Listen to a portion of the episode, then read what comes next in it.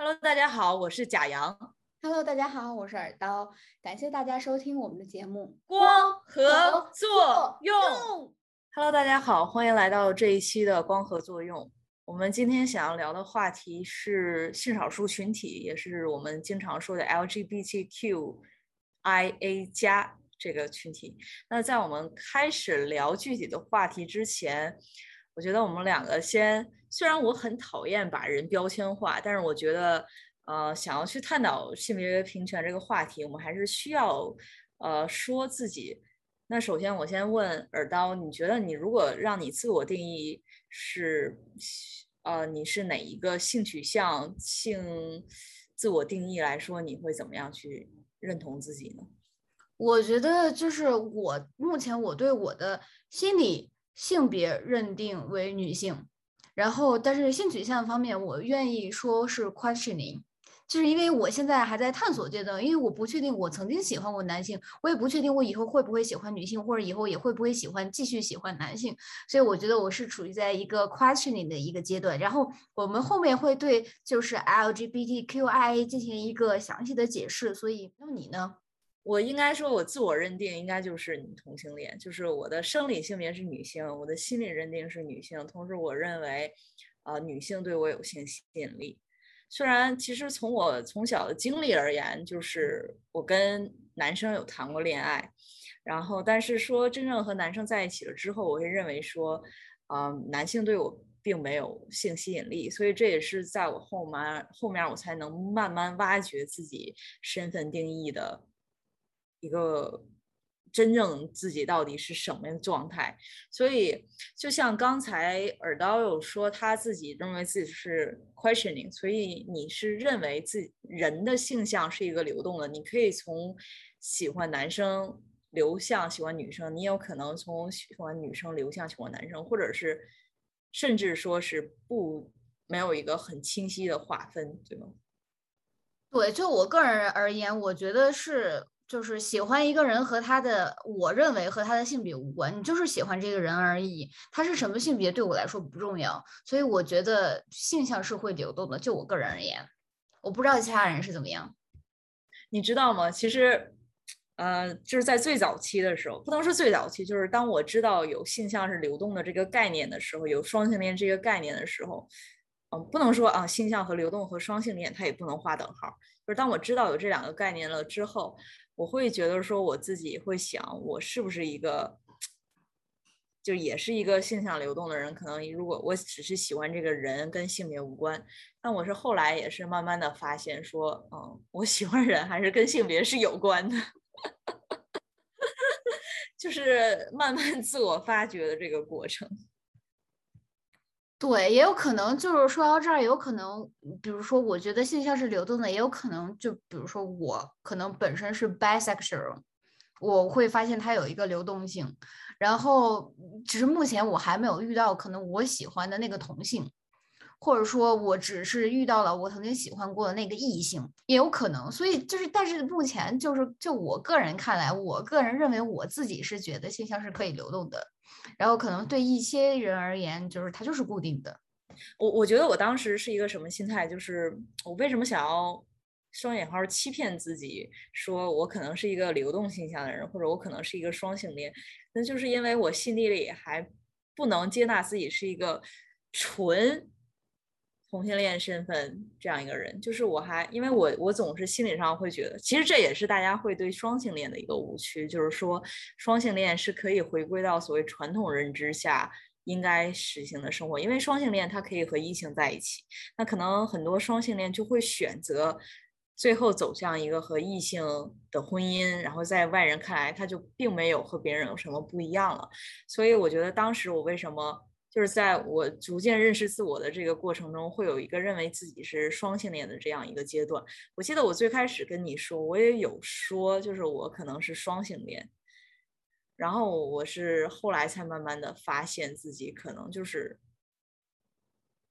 男性对我没有性吸引力。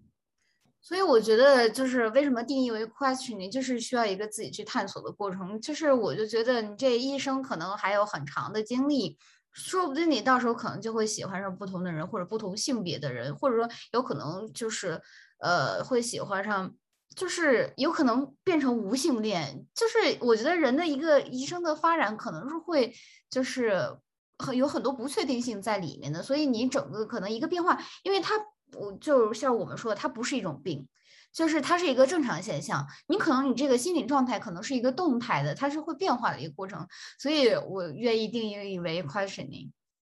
其实我们一直想要聊一聊性少数群体这个话题，因为我们目前在就是很短的这些这几年当中，能看到大家对性少数群体的一个接受度，慢慢的从就是完全的。不认同，或者说就不了解，开始慢慢大家逐渐能对他接受，然后可能会有一个稍更加清晰的一个认知。所以，但是我们发现，其实目前就是很多一很多人，包括我们自己，都对它里面的一些就是认知会有一些偏差在的，或者是有一些误解在的。所以，我们今天就想好好的聊一下关于性少数群体那些事，也就是呃。大家常提到的 LGBTQIA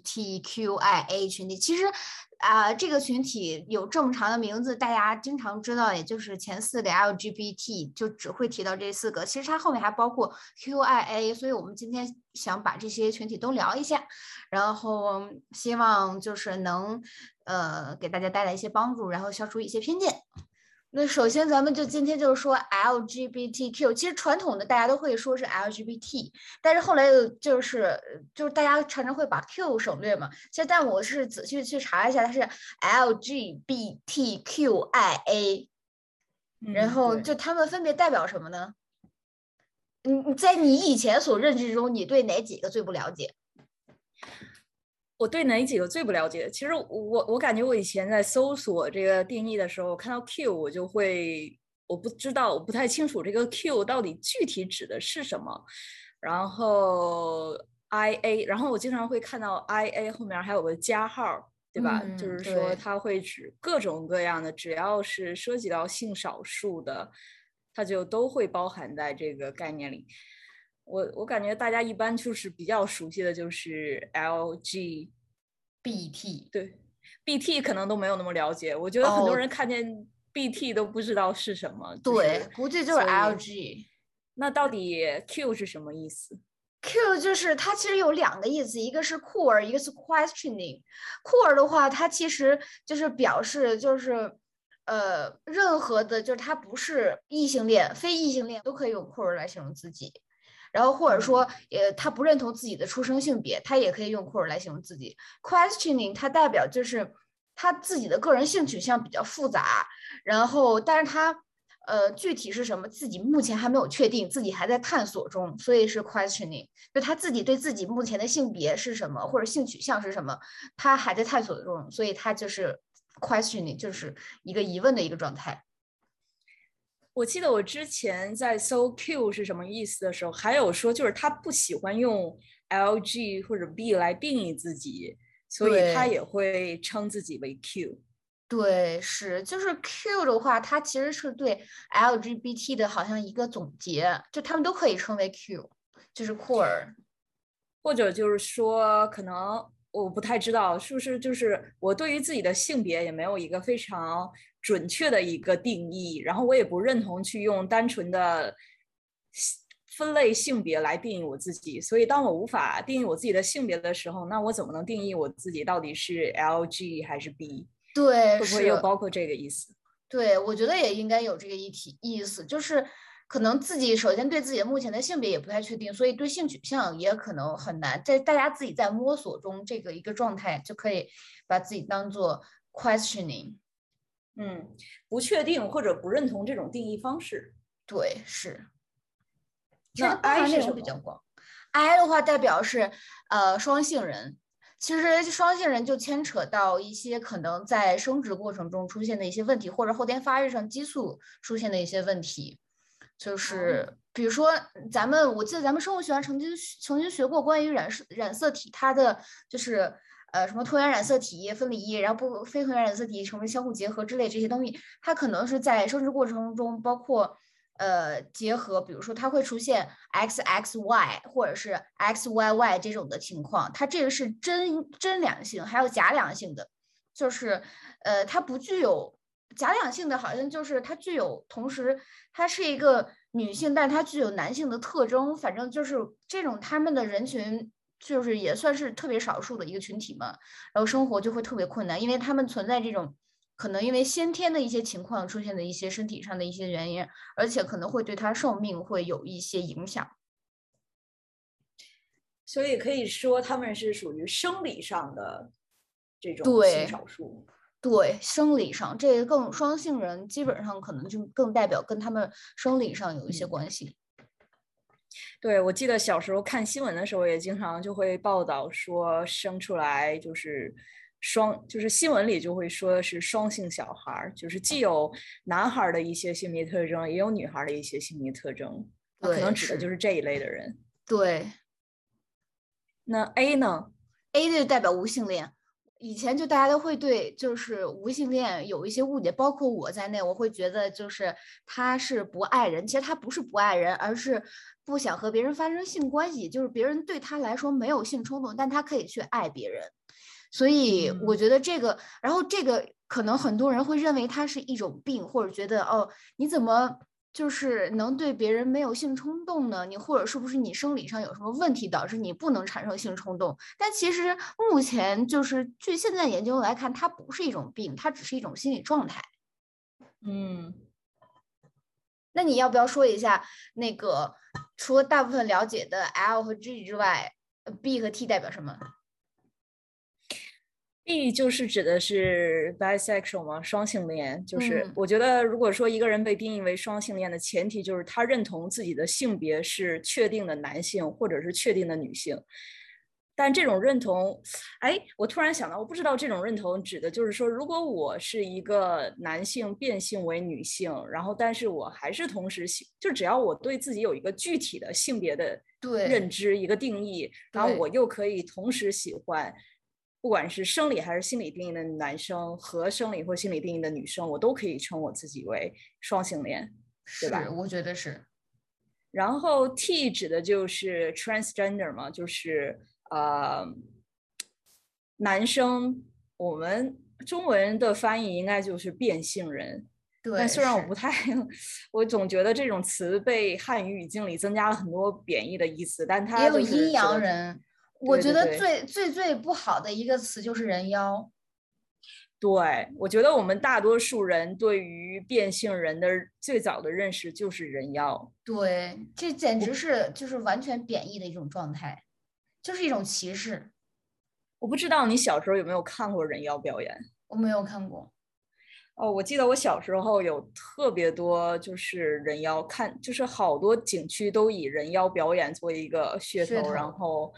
对，就是有很多人去看，然后他们也会介绍那些人妖，就是说他们从小就小男孩的时候就开始吃激素，然后我觉得可能那个年代就是整体的医疗发展也不够到位，所以就吃激素会导致这些人妖寿命都特别短，就是大概活到四十多岁就会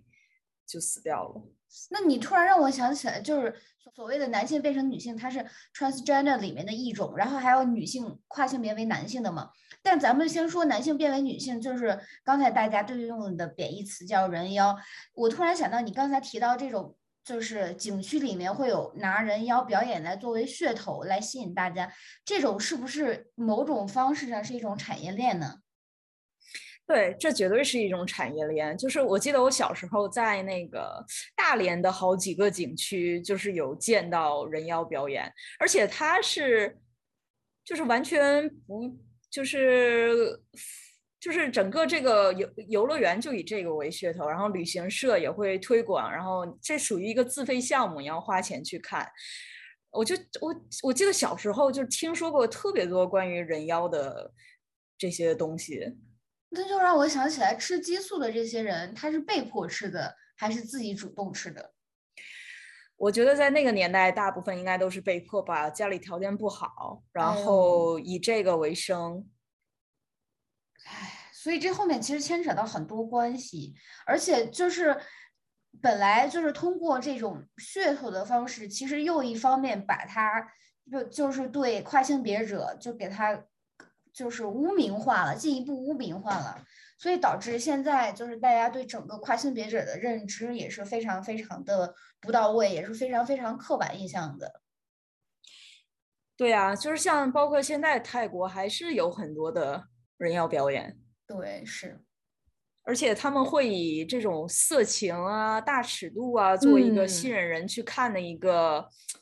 嗯怎么说这种噱头，所以就是其实是给这种 transgender 本身的一种平权运动是有提供了很多的阻碍的，我觉得。对，是。然后说到这儿，我就想说一下，就是跨性别群体。我在查找查找一些资料的时候，就发现其实有一些相对做的挺全的一些关于跨性别群体的调查问卷，它就是有显现出，就是很多人就曾经在，就是首先说到校园环境，跨性别群体在学校里面就，首先他们就会受到霸凌，就是你很容易想象一个小男孩就是。在他的男生群体里面，他相对偏向女性化，他会受到那些男生的怎么样的就是一些对待。然后我觉得，你有没有觉得，如果是女生，你在考虑，假如说女女生比较偏男性的话，她相对来说受到的霸凌会有男孩偏女孩多吗？我觉得，因为小时候的经历来看，一般就是比较像女孩的那种小男孩，他们会受到的霸凌会更多。对，我觉得也是，就大家会叫他，就现在所谓的娘炮嘛。对，你就是在想到前段时间所提倡的阳刚之气，对，对。然后除了校园环境，他们成长的成长的环境也是呀。就是你说，就是比如说，我觉得特别是对于男性跨女性这种跨性别者，就是他们如果在家庭里面，然后自己的家长看到，就在中中国这种男尊女卑的情况下，他肯定希望男男人都是比较那种阳刚之气，像所谓提倡的阳刚之气，具有男人男子汉气概。然后你发现自己的孩子小孩特别女性化，就是被他们认为所谓的娘炮，然后阴柔，然后就那些对女性的刻板印象，然后表现出这种状态的时候，他会就觉觉得小孩儿可能不成器，你怎么这个样子？或者可能就会出现一些家庭暴力或者家庭冷暴力，以及或者可不可能他会在长大之后，家长会觉得他有病，就他这样就是去想要给他逼婚呢，或者说你必须得阳刚起来，你必须得男子汉起来，你必须得会不会通过以就是家庭暴力的形式让他变得比较像男子汉一点儿？所以我觉得这种人可能在就是呃校园环境或者是家庭环境里面都比较就是接受度比较低。对，我记得我之前在看过的一篇文章，就是说，呃，跨性别者，男跨女跨性别者，他们会受到更多的家庭暴力，然后同时父母也会强迫他们去接受一些所谓的治疗，甚至包括电击治疗，他们是相对而言受到更多的这一类的。有这样的经历，然后同时也他们自己认为遭受更多的歧视。对你说到这儿，我突然想起来，就整个性少数群体，其实，在有一有一部分一大部分人眼中都是是精神上有疾病有疾病的，在他们眼中认为是精神上有疾病的，是所谓的不正常的，所以可能是需要去做电击治疗来改正他们这些想法。对，然后我看到一篇文章就有说，因为性少数想要跨性别的群体，他们是需要做手手术，去正规的医院去实现变性的这个过程。对，但是在国内现在的医疗体系下，这种流程其实是特别复杂的，因为医生会要求父母去嗯签署一个同意书。哦，然后，那从父母的角度而言，肯定绝大多数的父母不他同意不可能支持孩子去变性，所以很多人就没有办法通过正规的手术途径去实现变性。然后，那么那些想要跨性别的青少年，就会因为没有办法忍受自己的发育，身体发育向着自己，嗯，相反的方向去发展吧，所以他们就会呃，出现焦虑呀、抑郁啊，甚至会出现一种自残行为。然后这这家庭上的暴力、同龄人的排挤，最后上不了大学、找不到工作，又得不到正规的医疗救助。所以很多的在国内大社会环境下的跨性别者，其实是在这样的一个无限的恶性循环之中的。是生存环境特别艰难。你说到关于他要做这种性别手术，我就就想到，就是我在查资料的过程中，他就有两种方案，一个是除了性别重置手术之外，他还有一个激素治疗，就比如说男跨女或者女跨男，他就需要有相应的他跨性别的那种激素，比如说男跨女他需要一些雌性激素，然后或者说减少雄性激素，然后这种激素治疗在国内它是没有一个特别标准的指南的。它没有一个特别正规的一个呃指南，就比如说你应该去怎么样控制激素，而且每个人的激素水平它是不太一样的，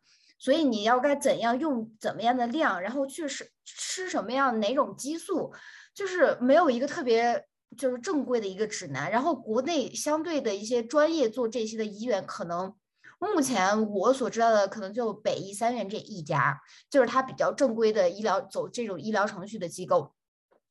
然后还有就是，呃，就是因为没有办法去做这些，就就也不说没有办法，就是办法比较少嘛，就是正规的指南也没有。然后很多人就没有办法，他就去上网去找一些外国的一些文献，或者说外国的一些资料，去按外国的一些研究去吃这种激素，就是进行这种治疗。但是国外的很多研究，它针对的是其他的，就比如说白种人或者其他种人。就他没有很少是拿咱们这种呃黄种人或者说亚裔来做那个研究被试者来进行这种就是就是激素该怎么治疗这种研究，所以国内也缺乏这种相关的关于亚裔人群或者中国人群的一种相关的激素治疗的一个流程。然后他们如果按照就是国外的那种。就是流程去吃，可能就对他们身体来说不符合，也会出现很多副作用。然后，而且其实你想要买这种激素药的话，正规渠道的话估计不太容易。然后你从那种网上的一些药店，你又无法保证它到底是就是是是不是好用，或者副作用是不是太大。所以整个来说，就是他们就是没有太多的一些社会途径能帮助自己实现这种性别的转换。嗯，对，而且我又看到了一个我之前看到的资料，就是说，尤其在国内这种环境下，如果一个 transgender 想要去做一个性别，他们会做一个性别确认手术，然后来确认自己的性别到底是什么。然后做这种性别确认手术的大前提是你必须要接受一年一年以上的精神科治疗。哇，所以所以说，现在的医疗体系的环境下，就是对于 transgender 来说，真的是困难重重，想要真正做自己，真的很难。对，而且你这样说的，我又想起来一个特别不同的一点，就是咱们在这边的时候，每次填性别的时候，除了 male、female，还会有一个第三个性别。那第三个性别，或者说，呃呃，就是还没有确定，或者说我认为自己是另外一个性别，就它会有其他的选项。但是在咱们国内，只有男和女，没有其他的选项。这是也是目前在就是国家层面上做的就是特别不好的一点。也就是也不说特别不好吧，就怎么说，就是对相当于对第三性别的性或者性少数人体的一种歧视的一点，就他应该把第三性别加入到这种分类里。也是因为这种概念对于现在国内来说还是过于新颖吧，可以这么说，因为这个也是这几年才从从国外流入的一个概念。虽然说咱们很早很早之前就知道有呃人妖。有这种跨性别，比如说金星这样一个形象出现在大众面前，但是大家还是很难把这样的形象和日常生活里可能的一个普通人联系起来。我记得我之前在 B 站其实也有看到很多，比如说跨性别者吃激素，然后他们会给自己拍从第一天坚持多少多少天吃激素的一个 vlog。其实这样的人。呃，还是很多的，只是我们现在的大的媒体下、大视角下、公共环境下忽略了这一个群体的存在。包括当我们说起 LGBTQ 呃 IA Plus 的时候，我们也只想到的就是 LG，顶多加个 B。他们属于是少数中的少数，可以这么说。对，而且现在国内的大环境，大家就是，比如说你走在路上，你可能比如说，呃，男性跨性别者他还没有跨完全，或者说有一些人他是跨性别者，但他不需要做性别置换手术，他就是，比如说他身体上生理上是男性，但他心理认为是自己是女性，那他穿穿女装、穿高跟鞋、穿呃就是就是打扮成女生的样子出门的话，大家会对他投来各种异样的目光。然后你可能女孩的话穿的比像男比较像男孩，可能大家还没有对男孩穿的比较像女孩那么过多的关注。然后就是像这种特别多的人投来的异样的眼光，会给你心里也会加重你的负担，让你可能会羞于，就是给自己增加一种羞耻感，然后自己也不敢去这样再打扮着上街。但其实它就是你的一个心理的性别认同，它不是一种病，它就是一种心理状态。就是很多人会把它当做是一种精神病来对待，然后你刚刚说的那个性别手术治疗嘛，然后就我在想到，就是他去做这种性别手术之后，他后续还会需需要进行去会不会定期需要进去去医院去复检，测他的激素水平或者看一些生理状况。那他定期去医院做一个这种复查呀，或者做这种手术，其实也是很消耗大量的金钱，需要有经济支撑。然后我觉得这对他们来说也是一个比较困难的地方，就是他们不管是呃认就做不做这种性别的置换手术，就就算他们心理上认同自己，但是出去的时候，不管是就业还是工作上，都会受到歧视。然后，就算他们做了性别置换手术，他们接下来也是各种困难重重。就做手术，首先你有有什么同意书啊？然后就像你刚刚说的，一年的精神鉴定啊，完了之后还要就是就是有大量的经济支持去做接下来的复查呀，或者说什么各种激素治疗啊。其实整体来说，对他们来说都是一个特别漫长的过程。然后他们这个过程中有很可能就缺乏 social support，就是他们的周围的朋友、家人。可能都不会理解，然后所以整整个来说，对他们来说会是一个特别大、特特别大压力的一个环境，也可能会导致他们就是因为这些环境上的一些很多不理解或者说歧视，然后导致他们产生抑郁或者焦虑的一个状态。对我，你这个突然让我想起来我小时候的一个经历，就是我记得我小时候去有一次去超市，然后我跟我姐一起。就有一个男的路过我们，然后他就穿了一个女装，穿了一身女装，穿着高跟鞋，然后在商场里走。然后所有的人，包括我自己，当时看见他的时候，都是觉得这个人好吓人，我要离他远一点这样的心态。所以现在回想，其实我们应该去，我们不应该带着这样觉得这个人是多么奇怪一种心态去看他，但是。呃，从那个时候的我的角度而言，因为我在现实生活中，我完全不知道有这样的一个群体的存在，我也不知道这是一个说是是一个正常的现象，而不是说一种精神疾病。所以，我觉得想要让我们整个的社会去能够去。正常的看待所有的群体，去以平视的角度去看所有的群体，其实是还是需要，呃，很大的努力。同时，我觉得最重要的就是让大家知道，这是一种正常的生活状态，这是一种个人选择，并不是说他有什么问题。对，然后你说到这儿，我就想起来我的，就是我说很多次的我的第一个来到这边的 culture shock，也就是不是当时我就。第一年的时候，我要上第一门课嘛，那门课它其实是我当时抽到一个话题，就反正就是演绎推理和逻辑推理，然后其中要举一个特别简单的例子。我当时是跟我的导师在去 review 这个过程中，就私下 review 的过程中，我跟他说，我举了一个例子。其实他给的例子本来说不是白天就是黑夜，很简单一个，就是一个一一句话。然后我当时举的例子，类似一个例子，不是男人就是女人。当时我跟我导师说这个例子的时候，他立马就制止了我。他就说你不应该这样想，他说你这样想是对那些 transgender 的不尊重。然后他说，如果你的课上会有一些 transgender 或者是正在做 transgender 研究的人，你这是对他们极大的不尊重，因为这个世界上不是只有男人和女人，还有第三性别的。我所以，我当时我在听到他说那句话的时候，我其实我内心是特别震惊的。然后同时，我又觉得自己对自己特别，就是有那种特别羞愧的感觉。为什么我从来没有想过这个问题？为什么在我的认定里，就这个世界不是男人就是女人呢？然后我，所以我从那之后，那是我经历的第一个特就是 culture shock。然后也从那之后，我就对这个事情慢慢有一个比较正确的认知。对，那我突然又想到了另一个话题，就是关于厕所，就是一个 transgender 他应该去上，比如说一个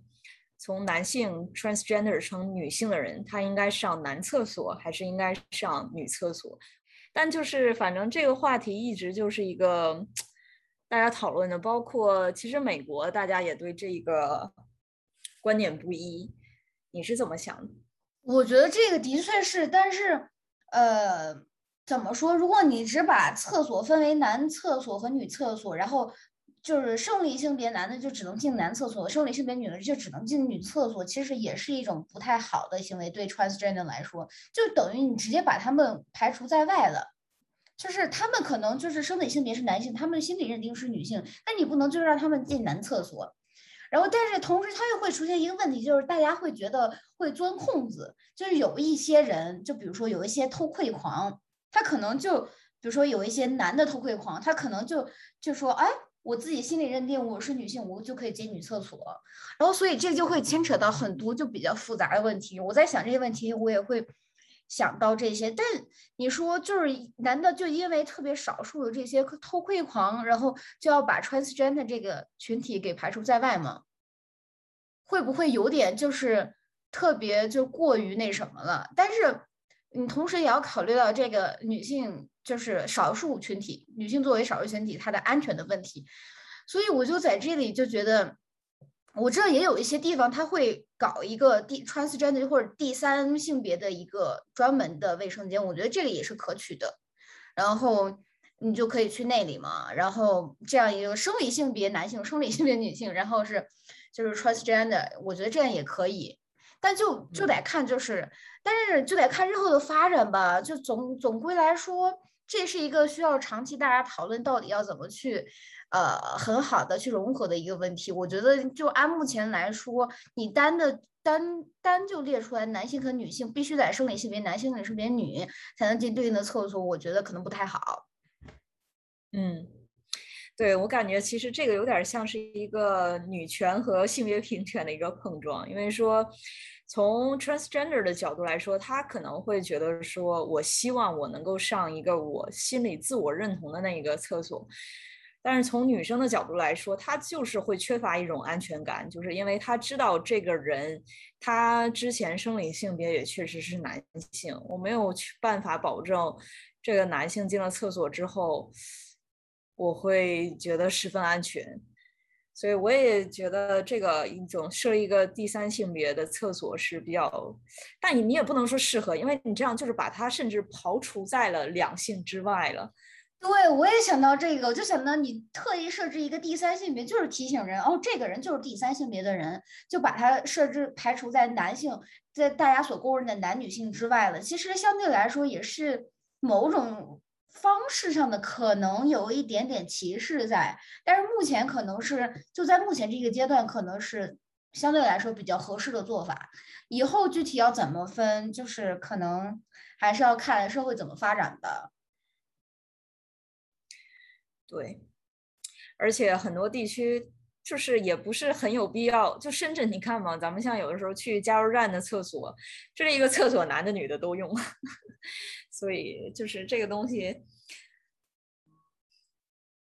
是一个很漫长发展的话题。对，就怎么说，像小的厕所男女也都可以共用，就是或者说他就分别出那种单间儿，以后的发展程度就是每一个厕所都是一个独立的单间儿，就是 里里面都有呃上厕所的地方、洗手的地方、照镜子的地方。如果能够这样，那就可以把这个全都排除在外了。对，那刚才我们聊 transgender，其实你没有发现吗？咱们两个好像一直侧重于聊呃男转女的 transgender。哦，对，是。我觉得生活中很少有女转男 transgender 这个例子。我之前我也只是在 B 站有看到一个女转男一直吃激素的一个人，他这个变性的这个过程。但除此之外，我就真的没有听说过类似的报道，也就不知道，我甚至都不知道他们是在哪里存在着的。对，肯定是有人的，但相对来说，可能就是在我们的视野中出现的来说，男转女比较多一些，相对于女转男。因为男男转女，他好像相对来说对一些性器官的一些切除上，就是会比较好。比如说他想要，就是他吃雌激素可以促进那个乳腺的一些发展吧，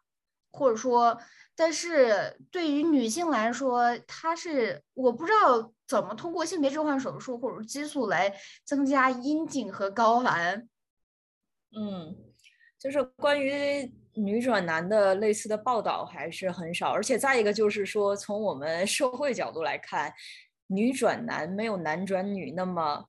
双引号显眼。对，是。因为会现在就是目前这种状态也有不少中性的嘛，中性的就很多都是中性女生的，就是她比较打扮的可能就比较中性一些，然后不是所谓的特别明显的男女的状态，所以大家对这种状态可能目前稍微习惯了一些，所以没有男转女那么显眼，所以可能相对的报道也比较少一点。但是有可能，我觉得是不是女转男，就是我只是我自己个人的猜测，就是女女转男，他大部分都是心理上的性别认同。但是也有吃激素的，就是我不太确定。但是我就很好奇，这个性别置换手术到底怎么做？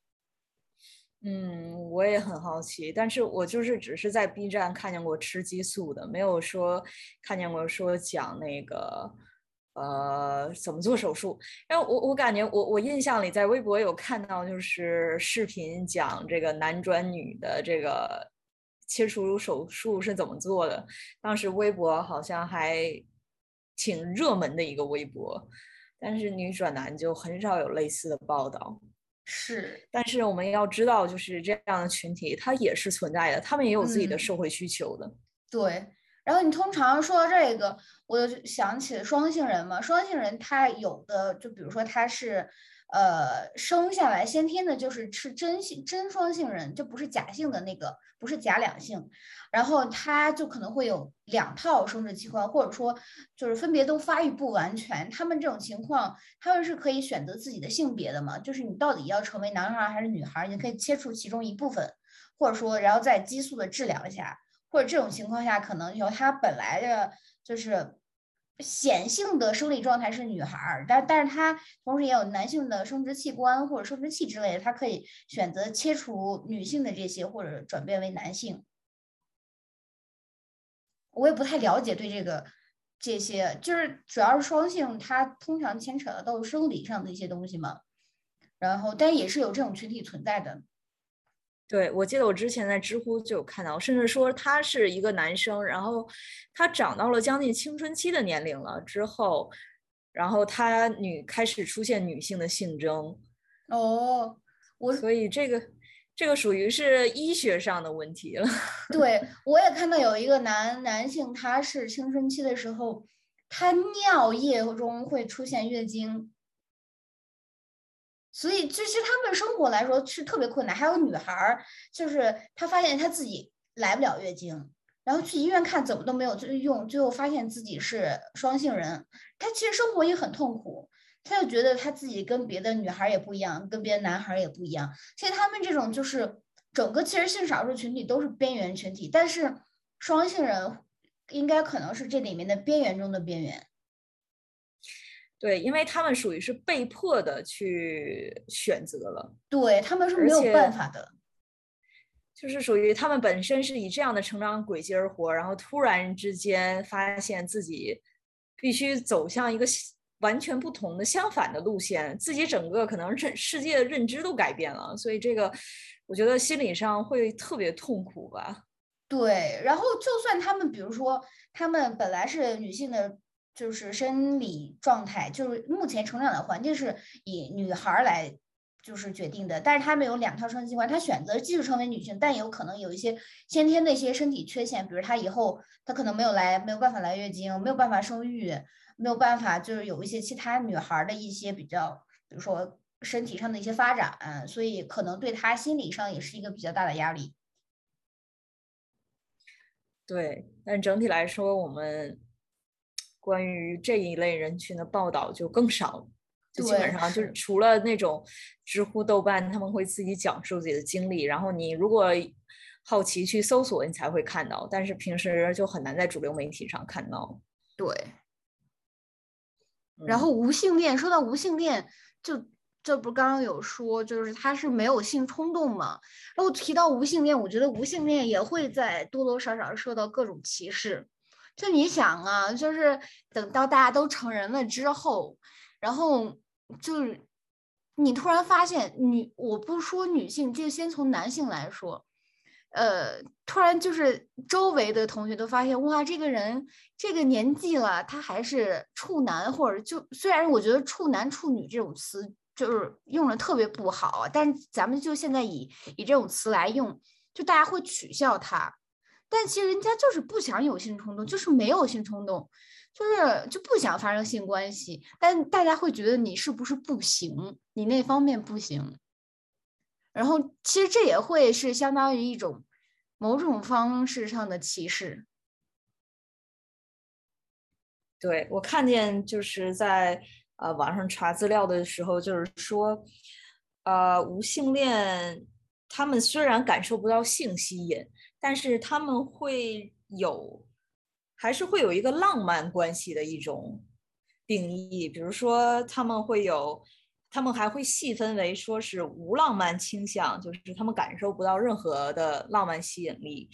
还有一个就是双性浪漫倾向，类似于双性恋。异性浪漫倾向类似于异性恋，同性浪漫倾向类似于同性恋，还有一个泛性浪漫倾向类似于泛性恋。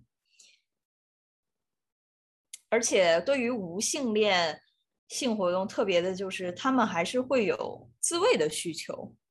但是他们不认为自慰是因为感受到了性吸引，而认为它是一种自然现象。说说实话，我在这之前，我真的对于无性恋一点了解都没有。我就是单纯的认为无性恋就是，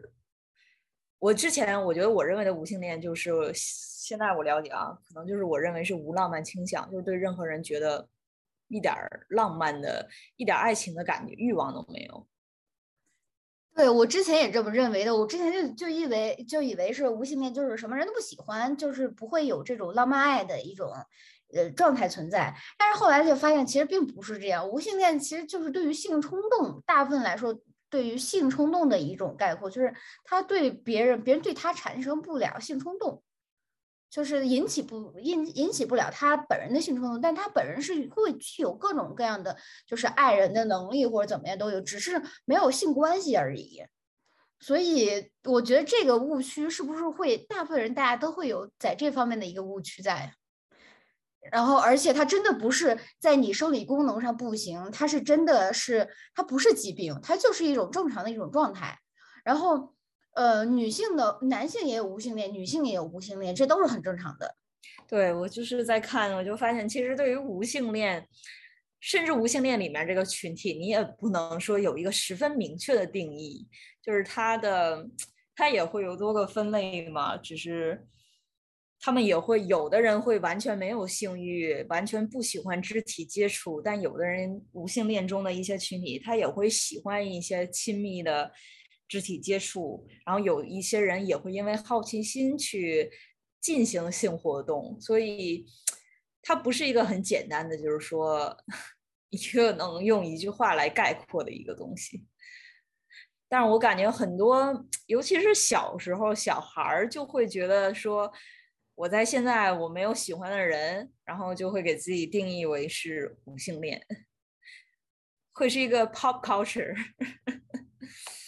对，是，我觉得就是大家在这里面的认知其实是对无性恋的认知是有问题的，所以才导致这么一个误解的存在。对，而且其实现在关于无性恋的科学研究也很少，它这个概念也是太很新颖的概念，二零零一年才提出来的一个概念。对，而且相关的研究不多，然后大家对它还是有一个比较大的争议存在的。那么咱们接下来就再聊一聊，就比较除了大热的。就比较热的就是 L 和 G 了，B 的话咱们有有聊也没有聊很多，咱们可以下面着重聊聊这三点。嗯，对，因为从我的了解来说，大家会认为 B 这个群体是可能对于单性向的同性恋来说比较复杂的群体，人们会觉得。担心说 bisexual 会因为社会压力而去选择，啊，从社会的这种大主流认同的性向，所以那我们就来聊一聊 L、G 和 B。那我们都知道，L 指的就是啊女同性恋，G 指的是男同性恋，然后 B 指的就是双性恋。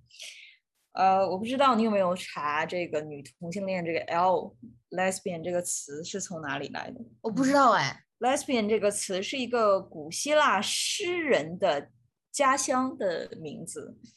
然后他他的诗着重其实就是描写的是女性的美以及他对于女孩的喜爱之情，所以算得上是女同性恋的。祖祖祖奶奶，鼻祖是吧？对，鼻祖鼻祖。然后我就想说，就是呃，先说 L 和 G 吧，就是目前这两个，就你能看到大家对它的偏差比较大，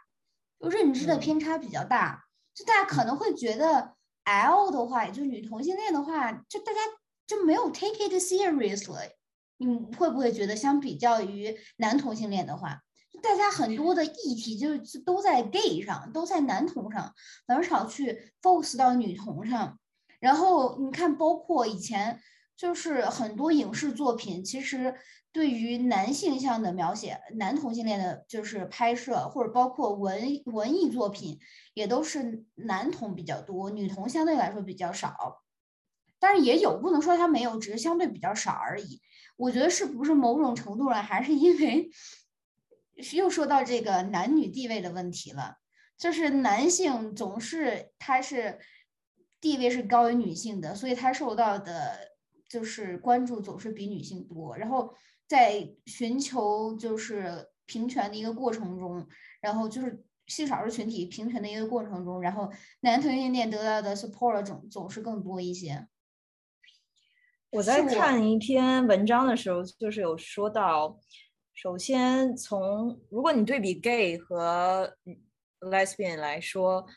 ，lesbian 的出柜率会更高，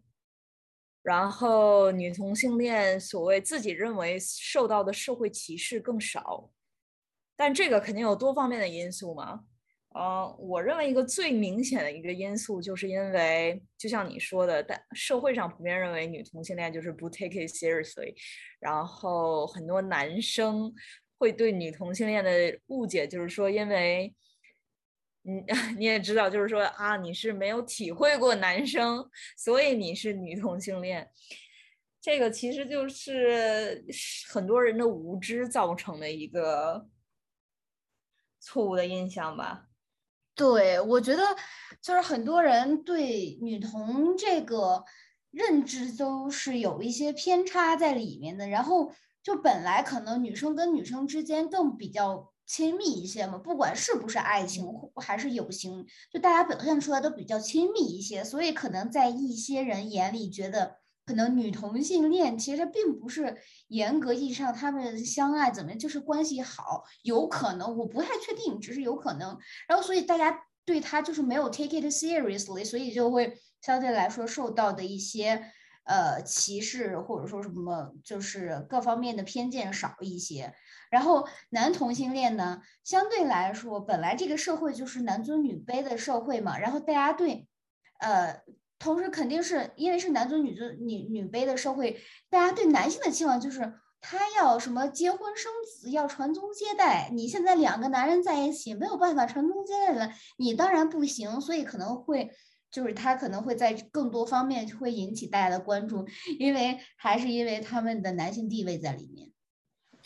我一开始看到这个数据说女生女同性恋认为自己受到的歧视相对较少，我一开始看到第一反应就是因为，因为作为女生来说，她们本身在社会上就受到了很多的不公平的对待了，所以某种程度上是不是因为女生对于不公平对待有点习以为常？所以他们本身再加一层女同性恋的身份，并没有对他们之前的地位有更恶劣影响了。但是对于男同性恋不同的一点就是，他们本身是一个较高的男性的社会地位。但是因为加上了这一层男同性恋的身份进去，会让他们感受到一些之前作为男性、作为一个社会上优势群体所感受不到的一些歧视在了。这是我当时看到这个数据的时候，我给我自己的一个呃第一个解释。然后再一个就是，嗯。就像我们之前说的嘛，就是从小到大，女生之间有一些亲密的行为，大家也不会觉得怎么样，就是很正常。女生在一起拉拉手啊，亲亲脸呐，这都太常见了。从小到大，就你就不会觉得说两个女生这样会是同性恋啊，或者是怎么样。而且我就感觉从小到大说同性恋有点像开玩笑，大家会说，哎，你是不是同性恋啊？就从小到大就是不觉得这个是个事儿，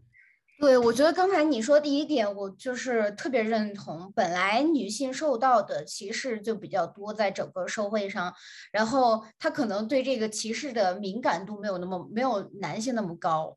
然后还有一点，我觉得就是怎么说，就是女性本来作为在这个社会地位上就地位社会地位比较低的一个群体，她受到的关注度本来就不高。所以女同性恋可能受到的关注度就没有男性同性恋那么高，因为男人就是这个社会的主导嘛。对，再一个就是可能男同性，其实怎么说，男同性恋还要加上一个艾滋病这样一个偏见，可能会让大家对于男同性恋的了解度更高一些，然后。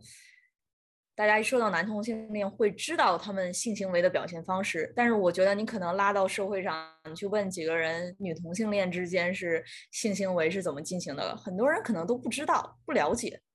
因为觉得两个女生怎么可能？就是，所以可能是因为大家对于女同性恋的了解不够多，所以就是也可能会造成，就是大家相对的带给女同性恋。我也不知道这是一种幸运还是不幸了，就是带给他们的歧视会变少。对，就可能本来大家对男同和女同的认知就不太一样，就包括咱们刚才说很多影视作品还是文艺作品里面，相对描写的男同性恋就比女同性恋多，所以大家对于男同性恋就比较了解更多一些。就像从古代中国古代自以来就有龙阳之好，就大家都知道这些东西，但是关于女性和女性之间的爱情就很少描写嘛，所以就是在这儿可能也是一个大家对他们认知上的一些就是差异吧，然后导致产生的对女同性恋就是没有那么认知正确。我再一个想到的就是会不会因为说女同性恋的父母。会觉得啊，你是同性恋，现在是同性恋就同性恋呗。之后你女生还是得听父母的话，你还是得嫁人。这这也是现实，现实真的就是这样的。就是很多女生虽然她知道自己可能是同性恋，但是最后她还是选择了遵从遵从父母的意愿，然后选择呃嫁人生孩子。就很多人会有这个选择吗？对，就是家长他可能也不会 take it serious，他觉得你孩子就是玩玩或者怎么样，反正你作为女生，你作为在这个社会上的弱势群体，你到最后还是要靠男人的，他们就会这样觉得。反正你到最后还是会结婚生子的，所以他们相对来说受到的就是关注度可能就没有男同性那么高，因为家人可是对男的期待就是你可要给我传宗接代，你怎么能这样呢？所以相对来说也是会出现这样一个原因吧。所以可能这样就是会造成男同性恋的父母对于男同性恋的接受度会比女同性恋的父母对于女同性恋的接受度更低一些，因为可能很多传统的中国父母会对儿子抱有更大的期望。对，这也是女性的某种程度上对女性来说也是一种悲哀，就是竟然在这也都是。对对，但这也没有什么具体的数据来证明咱们两个的这个猜想，但是这是猜想。我们现在讨论，这是属于 discussion section 一个可能的几个解释。对，是。再一个我想到的话题就是说，像男同性恋群体里会分一和零，或者 top or bottom，然后对于女同性恋就会区分为是 T、P 或者 H。T 指的就是 Tomboy，很多人给很多人在有存在误区的，就给 T 的解释就是为是女同性恋中的男性的那一方，然后给 P 的定义就是女同性恋里女性的那一方，然后 H 的定义就是女同性恋里头比较就是又我也我我也不太确定这个 H 的定义，但可能就是又能。又能双引号扮演男性，又能双引号扮演女性，或者是他没有一个具体的定义。嗯，那男生里就是一就是所谓男同性恋里的男性的那一方，零就是男同性恋偏女性的那一方。还有零点五。对对对，零点五。所以我自己个人来说，我是非常不提倡这种标签化的，因为这种标签化会给同性恋内部同性恋本身就卑微的生存环境里。会给同性恋里一些群体造造成更多的歧视，比方说比较常见的就是女同性恋群体里对于铁 T 的这种歧视。对，对，然后男同性恋里可能会有对于，嗯，我不知道，比如说扎一这种偏见，或者是零就会很娘这种偏见。我觉得这种标签化其实就是某种程度上的一个。怎么说？这种标签化其实某种程度上就是一个特别大的偏见在。呃，为什么说同性恋？同性恋它就是，比如说，呃，男男女女，他们就是互相之间同性之间的爱情。为什么还要分一个所谓的男性的存在，一个相对于类似于女性的存在？就比如说现在攻和受，攻的话就在很多形象里面，大部分都是比较偏男性的；受很多形象都是比较偏女性的。然后大家在看他们这种。磕他们之间的爱情的时候，其实他某种程度他不是同性恋，他是异性恋。就其中一个一个人就是公，其实就是男性嘛。然后受其实他就是换了生殖器的女性，他就是生殖器为男性的女性。所以你其实，在磕的就不是同性恋，这是这是异性恋，包括女女 CP 里面，然后。T 的话，它其实就是有女性生殖器的男性，然后就是在很我说的不是就是现实中，我是说在很多就是文章里面或者小说里面，然后 P 的话，它就是传统意义上的比较柔弱的女性，然后所以其实这这他们之间的关系，大家在磕的这种所谓的之间的关系，其实就是异性恋的关系，只不过他们挂上了就是同性的躯壳而已。所以我觉得这种其实相对来说是对同性恋的另外一种，可以这么说污名化。对，但我刚才说的更多的是问题是同性恋群体自我标签化，因为很多同性恋是在给自己贴标签的。比如说，我看我就会经常看到女生女同性恋就会说我自己是 T 是 P，但是。首先，女同性恋就是我喜欢女生，所以是女同性恋，这个是一个大前提。然后，他们在给自己贴上这么多标签的时候，我是觉得就是给自己让自己更边缘化。对，本来就是他想要靠体位来，就是。性关系中的体位来表达自己是处于哪一种状态，就就已经就把这个爱情的关系 就只处于在了性交关系中，你不觉得吗？就是为什么要要用性交关系的姿势来确定自己是哪一种标签呢？我觉得这种，我个人认为它是某种方面对爱情的一种有一点贬低的意思，就是爱情它不只是有性嘛。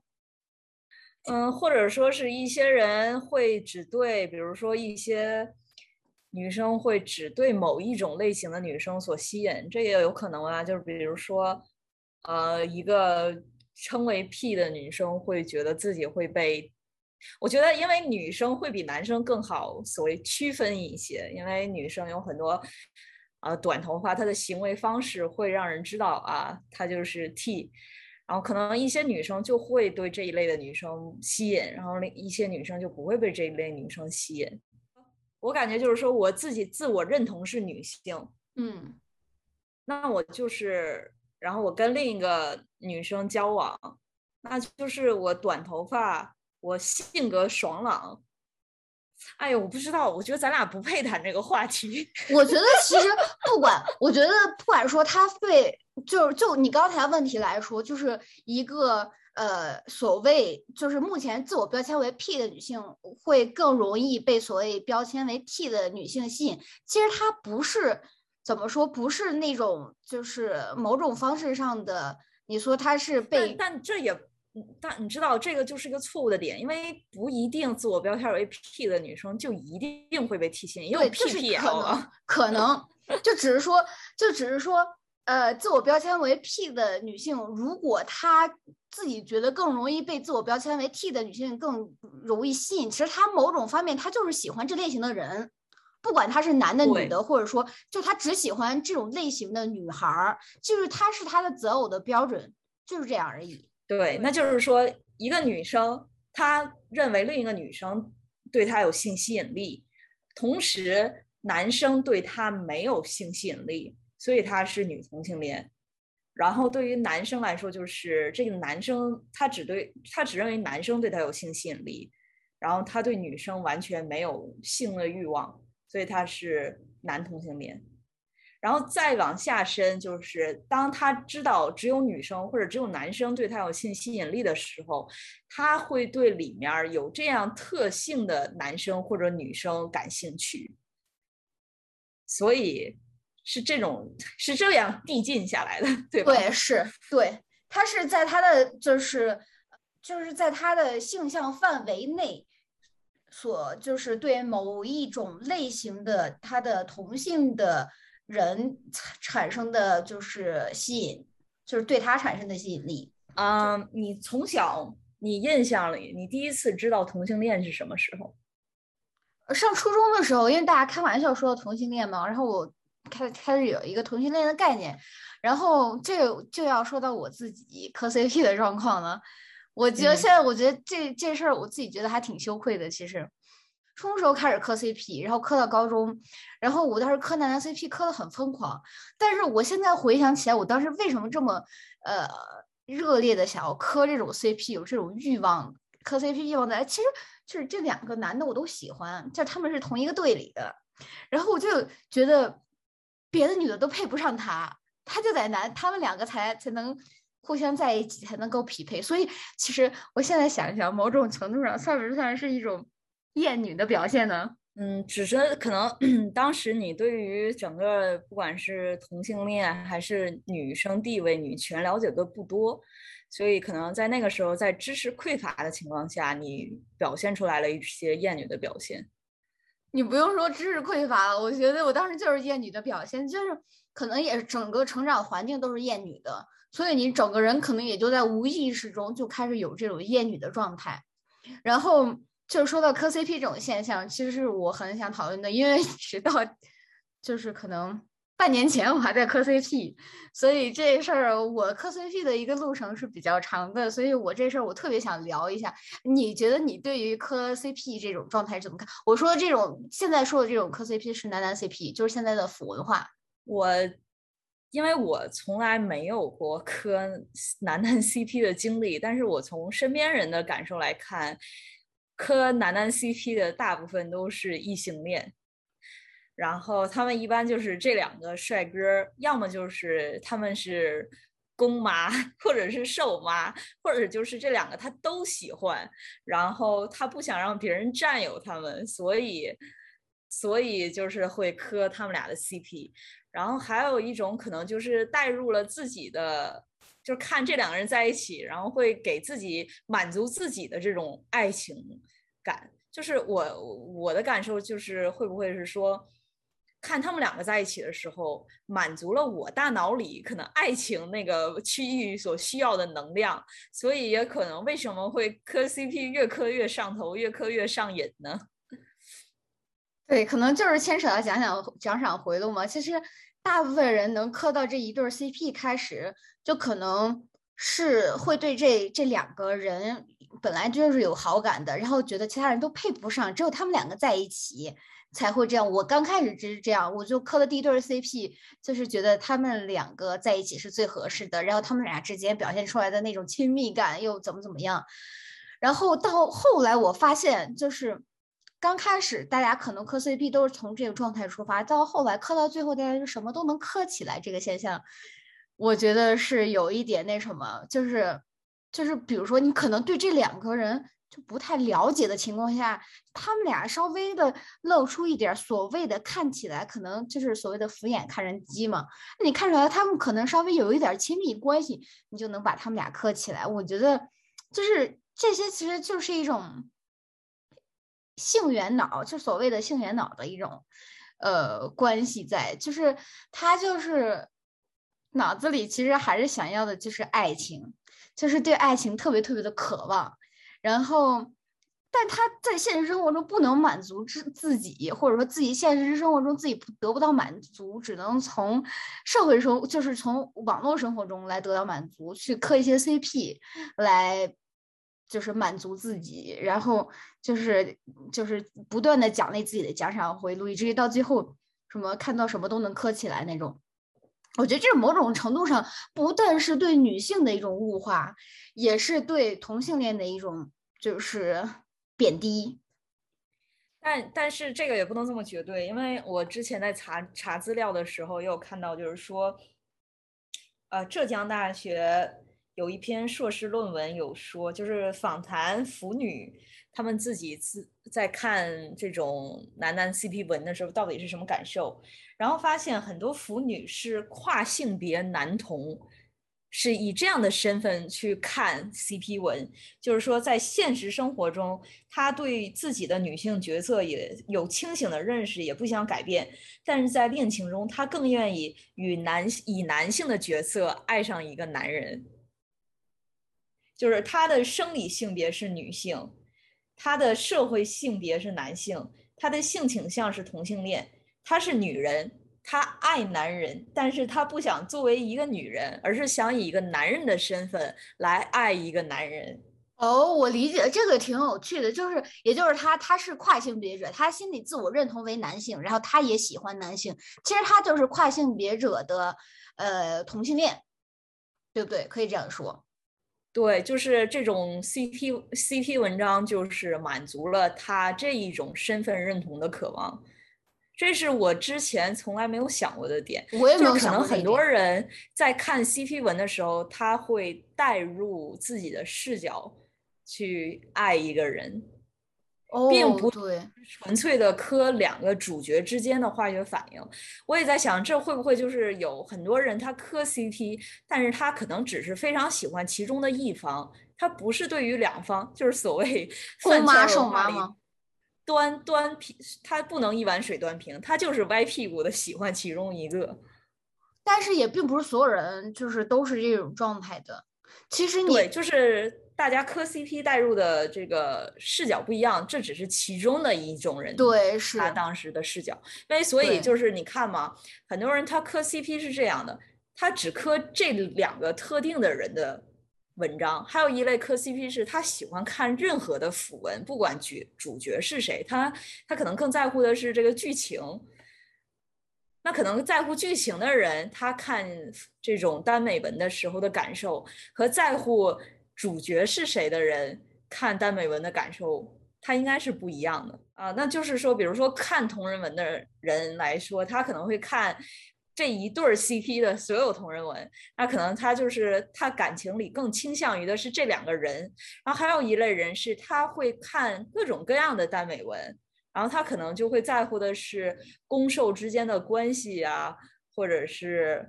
呃怎么说这种对于自己生活的一种辐射。我觉得这个还是一个挺有意思的不同的角度。因为我觉得也是，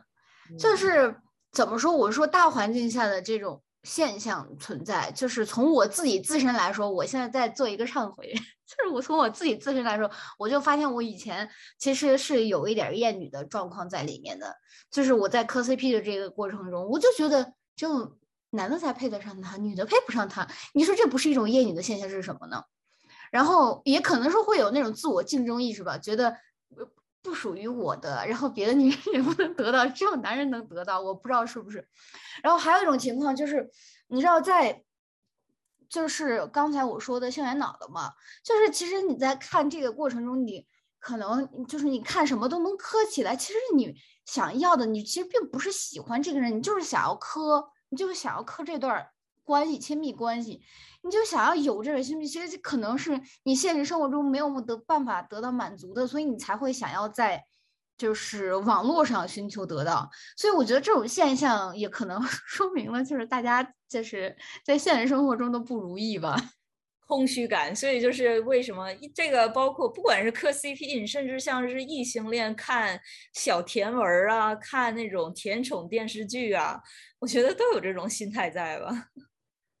对，是就像你咱们说那些特别狗血的，大家都知道套路，但是还是会有人看。像那种什么霸道总裁玛丽苏文，大家也都会去看。就为什么呢？可能就是性缘脑候作祟。然后就是好像可能有点偏题了。除了这点，就是你觉得为什么看男同的比看女同的多这么多的原因是什么呢？我觉得一点就是因为本身。耽美文可能主要的观众还是女生嘛，然后女生她本身性向为男的更多，所以我觉得这个是一个原因。为什么看耽美文的会比看百合文的要多？对，我觉得你说到这一点，然后还有一个问题就是，因为不管是耽美文还是百合文，大部分受众群体都是女性，然后女性在这种成长环境下来，就是她就已经。很多女性不自觉的就被培养成性缘脑了，就是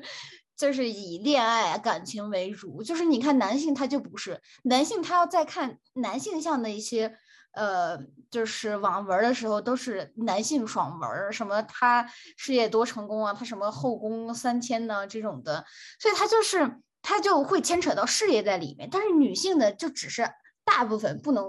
特别绝对，大部分都是爱情，所以这个也和就是男女培养的成长方式有关。女性大部分就是现在在这种社会，可能有很大一部分都是性缘脑，所以导致在看这些文章的时候，就就是比较说，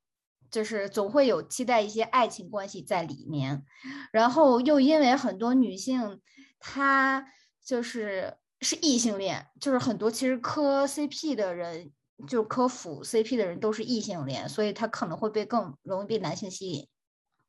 就是男性他被培养从小培养的一个状态就不是以感情为主嘛，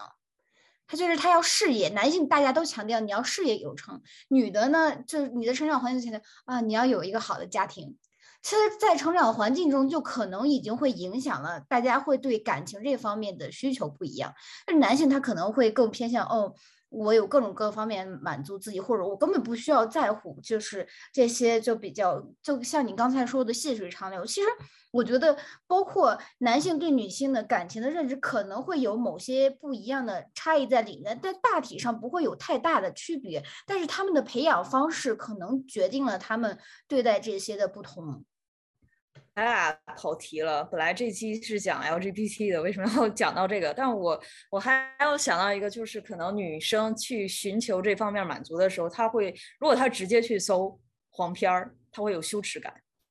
所以她会她会刻意避免去搜寻这类的信息，然后选择这类的带有色情情节的耽美。作为一种取代，我觉得这只是一种可能的原因，不能说是所有人看耽美都是带有这样的因素。然后再一个就是我没有看过耽美，所以我不能够 给予很真的，就是我没有办法带入这个视角来说看耽美到底是什么心态。对你刚才说的，我还是只想再提一句，虽然也会跑题，女性为什么会看黄片可能会有羞耻感，还是这个社会的风气给女性的一种束缚。对，这个确实是一种束缚。然后就是拍出来的东西，你不会想看。对，因为它是给男性看的嘛，拍出来的都是以男性视角为主的。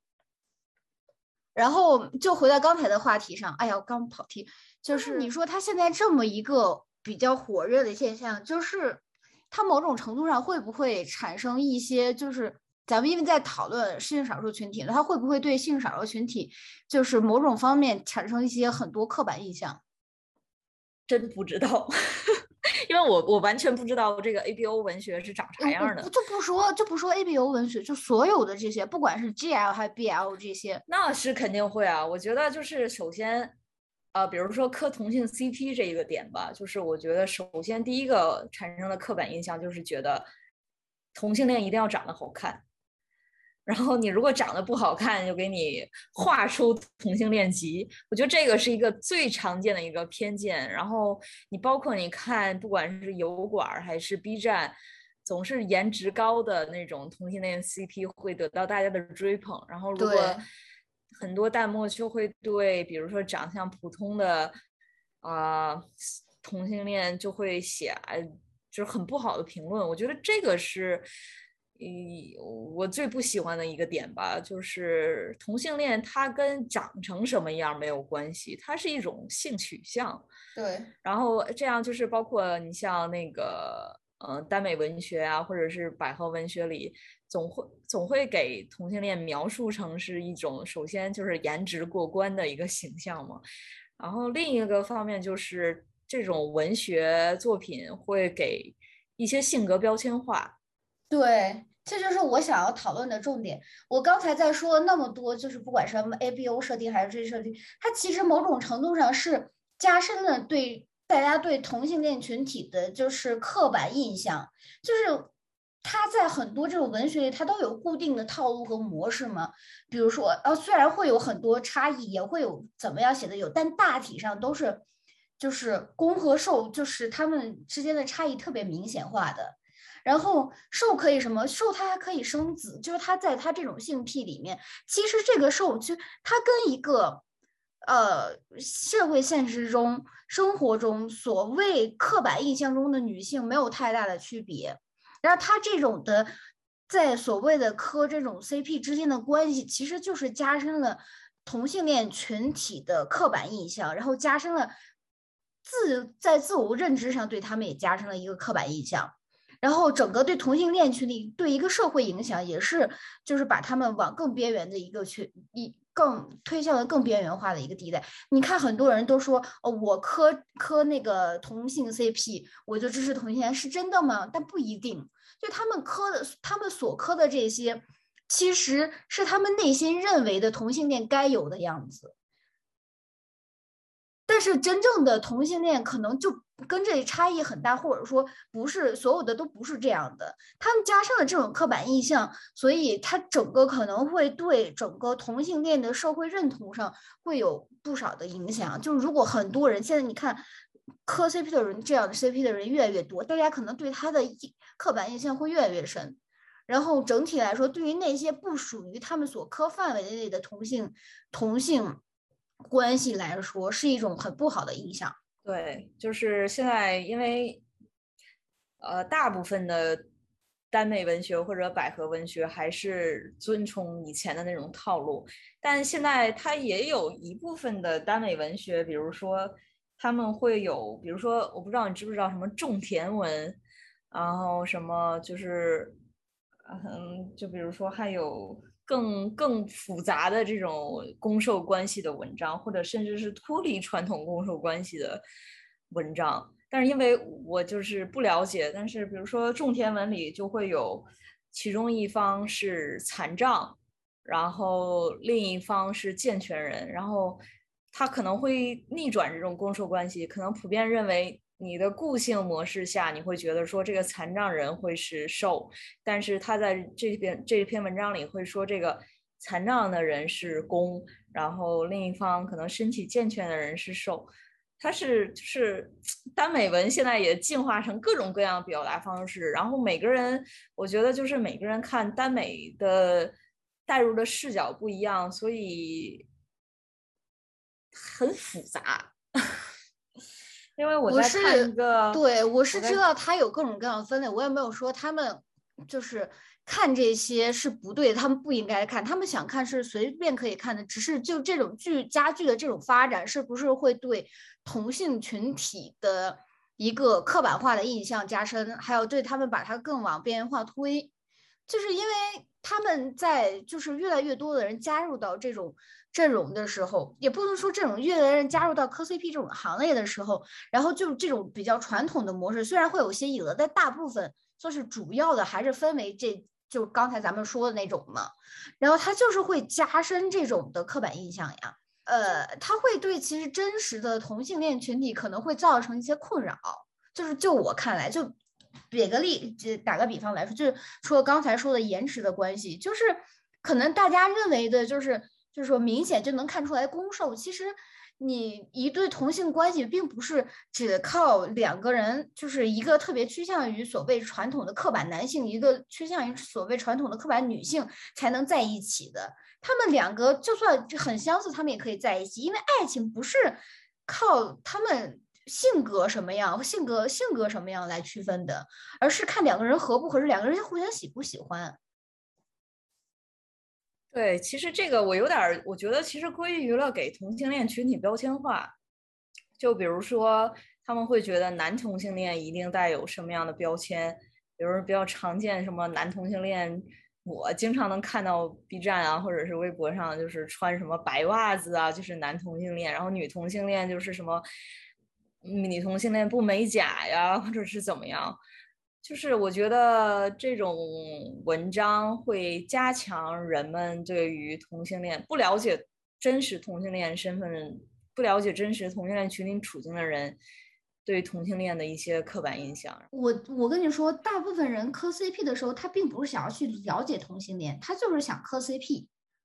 对，我同意。对，所以，哎，我就是。我虽然这个和同性恋没有关系，对，和同性恋没有关系。就我想表达就是这个，大家磕 CP 其实并不是去支持同性恋，就是为了满足自己的性缘。大部分人就是为了满足自己的性缘脑而去磕的 CP，对同性恋的发展没有任何帮助，也不是想要去了解他们，而只是是为了满足自己的性缘脑而去磕的 CP。我不是说这些文章存在不行，不可以存在，他们是可以存在，但是大家大部分去磕 CP。对整个同性恋群体是没有起到任何帮助作用，也不是说他们必须要去帮助，在他们在这一行为方面上加深了刻板印象，这就是我想要说的点。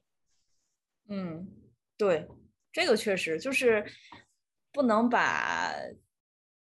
看 CP 文的人变多，磕 CP 的人变多和同性恋平权有发展划等号。对，是，但他们的确加深了刻板印象。对。就是也可能另一方面也会让人知道同性恋是怎么回事儿，但这种知道同性恋是怎么回事儿是比较狭隘，不一定就是正向，或者是不一定有什么正向积极作用。咱不能说一点积极作用没有，对，是，但它并不能起到一个很大的积极作用。对，一个正确的性平权是需要一个非常正规的、非常健全的一个过程，让大家慢慢了解同性恋到底是一个怎么样的状态。对，是，所以说目前就所以说到国内目前可能相对来说比以前来说，对呃 LGBT 群体就就可能 LGBT 群体也不能说，就目前来说对同性群体的接受度比以前高很多。但是你看目前现在就是大家可能会拿腐女的现象来说，磕同性 CP 的。呃，群体变多，说明大家对同性恋的接受度更高。我觉得这不可以划等号，因为就像我刚才说的，很多磕同性 CP 的人，只是为了满足他们的性缘脑而已。这期节目我和贾阳还是聊了很长时间，同时也聊了很多的话题，所以我们觉得也是要把它分为上下两期。如果你有兴趣继续听下去的话，欢迎你收听我们的下半期呀。